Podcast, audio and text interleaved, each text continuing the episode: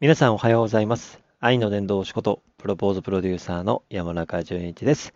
えー今日も、えー日経新聞からちょっと気になるニュースを1個だけピックアップしてお話をいたださせていただきます。まあ、日経新聞というか、ながら日経っていう、 Voicy のね、日本で唯一の審査制のプラット、音声のプラットフォームの Voicy が僕大好きで、そこで毎日流してる、えー放送があってですね、曜日ごとにパーソナリティさんが、えーニュースをですね、あの毎日6つか6つか7つピックアップしまして、その最後に、えーまあ、ニュースの振り返りと、まあえーその、ね、方の、えー最近のエピソードとか、まあ、今日何の日ですとか、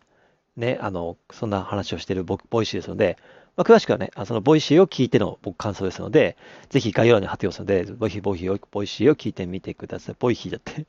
Voicy を聞いてみてください。まだ脳が起きてないね。えーということで、えー今日はですね、今日のながら日経の Voicy の中で気になったのがですね、あの、まあ、結構ね、昨日も引き続き、そのね、BMW の話とか、中国で EV に反抗した話とかね、ホンダのね、あの話とかありましたけども、ね、でも、なんか僕はちょっと気になったというか、ちょっとこれ、調べたいなというか、思ったのがですね、日立、第3の年金12万人に拡大、運用リスク、労使で分担って話でございます。これがですね、第3の年金っていう言葉を、ね、あの、日立製作製作所、あ、ダメだ、今日は起きてないな、朝が。で、日立製作所が、これまあニュースから言いますと、日立製作所っていう会社が、ね、あの、企業年金のその運用リスクを労使ね、あのその労働者側と使う側、まず、えー働く側と企業側ですね。で、それを分担をする制度をグループ会社に全面導入するってことで、日立がですね、そんなことを発表してしまして、それがね、12万人が対象というニュースででした。で、まあ、このニュースに関して僕もちょっとね、あのまあ、結構こういう僕年金とかそういうことが全然わ全くわからない人間で、お金のことは全部妻に任してるんで、うちはフリーなので、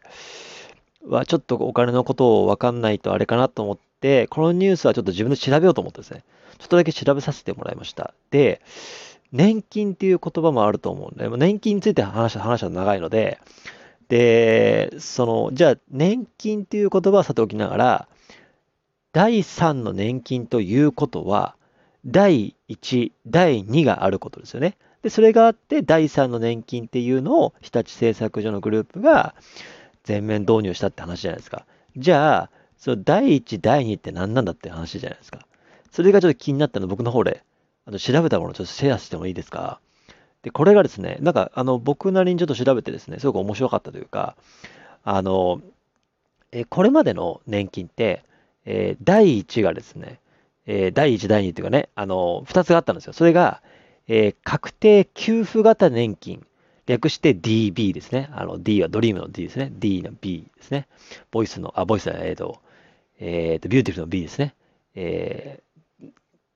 確定給付型年金と、確定拠出型年金 DC ですね。えドリームに、えー C はカナダですかね。DC ってのがあって、DB と DC。要するに、給付型と拠出型があったんですって。で、これに関して、で、どっちもどっちで、あの、まあ、もちろんメリットとメリットがあって、で、給付型っていうのは、ね、DB の方はですね、企業が掛け金の、そのね、えー掛け金の拠出からその運用をするので、えー将来の責任まで全部ね、企業を持ちますっていう。なので、運用成績が悪ければ、その企業の、企業側がその年金を、えーねその、えー出してる企業側が、ね、追加でもし運用が悪ければ、掛け金を出さなければならない。ね、そのだから元本割れっていうんですかね、いわゆるね、下でもあれば、とか、そういうのがあれば、成績が悪ければ、その補填分を企業側が負わなきゃいけないっていうね。そう。それであって、やっぱりそのね、業績悪化につながるケースも多いっていうね、あったんですよ。で、それもあって、日立は以前はですね、あの、その年金の債務が、に、え今年の22年の3月末まで、ね、あの、本当に1兆8700億円、約2兆円弱の負債を実は年金債務で抱えてるって話なんですね。で、じゃあ、給付型じゃなくて拠出型って話じゃないですか。これは何かって言いますと、え企業がその掛け金を拠出するんだけども、え従業員がその後の預金とか投資信託などから商品を選んで、従業員自身の判断で運用していっていきますと。なので、将来受け取る年金額っていうのは、運用結果によってもちろん変動するから、ね、企業の運用リスクはなくなるんだけども、その分従業員の個人の、ね、あの、そのリスクにもなるかもしれないけど、逆に言うと、ね、うまく投資スキルがあったりとか、投資、あのね、あの、こう、先見性があれば、それに応じて、ね、あの、従業員側がですね、えー、ね、個人の投資スキルを高める高めるほど、老後の資産形成が、ね、できるって話なんですよ。わかります？要は、うんと、確定型、えー、じゃあ、給付型、拠出型って今まであって、え企業が主導で、そのね、掛け金を最後まで補填をするかっていう責任を持つか、それとも従業員側が自分たちで商品を選んで、そのリスクを負って、でもリスクを負うんだけどもちろんね、あの、いわゆる増減のね、あの可能性もある、増の可能性もあるので、なので増えるのも従業員次第、減るのも従業員の次第っていう感じなので、そんな、あの、給付型で拠出型しかなかったんですけども、今回、今回のお話が、第3の、いわゆる、えー、給付型の、えっー、あの、リスク、リスク分担型、リスク分担型っていうのが、今回の第3の年金で、えー、あの、基本は一定の給付額を決めるんだけども、運用成績に応じて、ね、変動するんですよ。だ要は、えー、その、今、これまでの給付型と拠出型の中間の役割なんですね。だから、うんと、企業が、その今回のね、あのコロナも含んで金融危機のリスクなどとかに備えて、多めの資金をあの、ね、拠出するんですよね。拠出というか出すんですよ。年金用にですね。で、それで、成績が悪くなった場合は、企業は不足分を補填しなくてもいいんだけども、ね、補填しなくてもいいし、給付額をね、あの減らし調整できるんですよ。で、運用リスクは従業員が負うんだけども、成績が良ければ、給付が増える可能性もあるって話ですね。で、要は、そのね、えー、給付型と拠出型の全部企業を追わなければいけない給付型と、全部あの個人が追わなきゃいけないっていう拠出型と、そのいいとこ取りをして、その中間で一定の、そのね、なんでしょう、え給付額は決めた上で、だから将来年金このぐらい出しますっていう決めた上で、その上で、ね、その、えー、その金融の変動によって、成績が良ければ増える可能性もあるっていう話なんですよね。で、やっぱりこれこれまで問題あったのが、要は企業が、そのね、あの、給付型だと、もしね、あの、その今回、今今みたいなね、コロナ禍とか、その金融危機とか、リーマンショックとかあったじゃないですか。とあった時に、全部企業が、そのね、あの、責任を負たなきゃいけなかったけども、ね、あの、責任を、まあ、負わなくていいっていうですね。そう、負わなくていいっていうか、まあまあ、えっ、ー、と、負うのは負うんだけど、一定分だけ負った上で、その分、その分だけ確保した上で、かつ、従業員としても、ね、あの、いわゆる、えー、成績、成績が良ければ、増えるって話なんですね。ちょっと分かりにくいですね。僕も言いながら、なんか難しいなと思いながら。でもなんか、その、ね、フォアントでも、あ、そうか、確定給付型年金と確定拠出型年金ってのがあって、DB と DC があって、第3のこの2つの合わせ取りのいいとこ取りをしたものが今回出たんだっていう話がちょっと分かれば、ま、ちょっと僕も、えー、少しだけスッキリしたので、皆さん分かっていただきましたかね？あの、分からなかったらちょっと逆に僕が教えてほしいですし、もっと分かりやすいよね、あの、ものがありましたら、ぜひね、あの、シェアしてほしいなと思ってますし、ぜひね、僕に対して、あの、意見など含めてですね。あの、勉強不足っていうのはね、ちょっとそれは、あの、そういうのは、あの、置いときまして、そういうのはね、あの、やめてほしいんですけども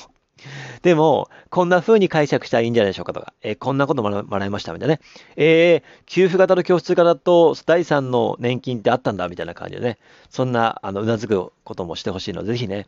あの、これを機に、ちょっとだけでも、本当に1ミリだけでも、ね、2ミリでも5ミリでもですね、僕のようにちょっとね、あ、そうか、第、第3の年金ということは、で、こういう視点が大事なんですよ。要は、第、第3があるということは、第3のビールがあるということは、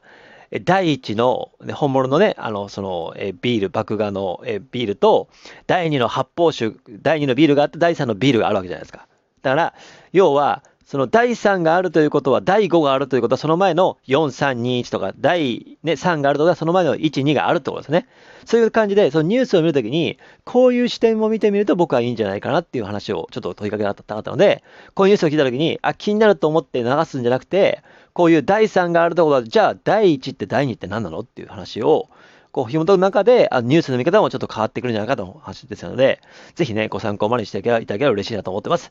えー、今日のね、あの、パーソナリティは、えー、金曜パーソナリティが渡谷さんでございまして、渡辺彩香さんでございまして、